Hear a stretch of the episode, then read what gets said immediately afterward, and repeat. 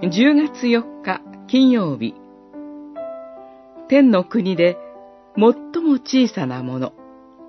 マタイによる福音書11章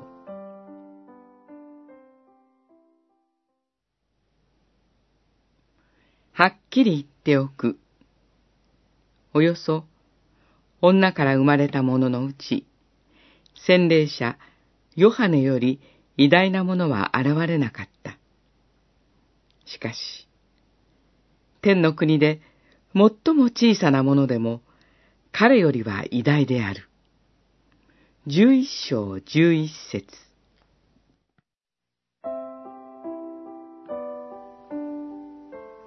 洗礼者ヨハネは、救い主イエスを指し示した人物です。ヨハネは、救い主イエスが来られるための準備をしました。このヨハネの働きは、この地上に生まれたものの中で、最も偉大なものでした。救い主の到来を告げた預言者の働き。中でも、その集大成であるヨハネの働きは、とても大きなものです。しかし、主イエスは、天の国で最も小さなものでも、彼よりは偉大である、とおっしゃいました。主イエスは、悔い改めよ、天の国は近づいた、と言って、福音宣教を始められました。天の国とは、主イエスによって私たちにもたらされた神の支配です。私たちは、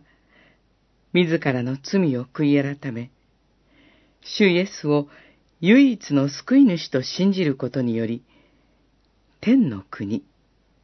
すなわち神の支配に入れられます。主イエスを通して天の国に入れられた者は、救い主の到来を告げた預言者、また、救い主イエスを指し示したヨハネよりも偉大なのです。それくらい、主イエスを通して罪許され、救われるということは大きなことです。罪許されて、神の支配の中で生きる者は、たとえ取るに足らない小さなものであったとしても、偉大なものとして、主なる神に受け入れられています。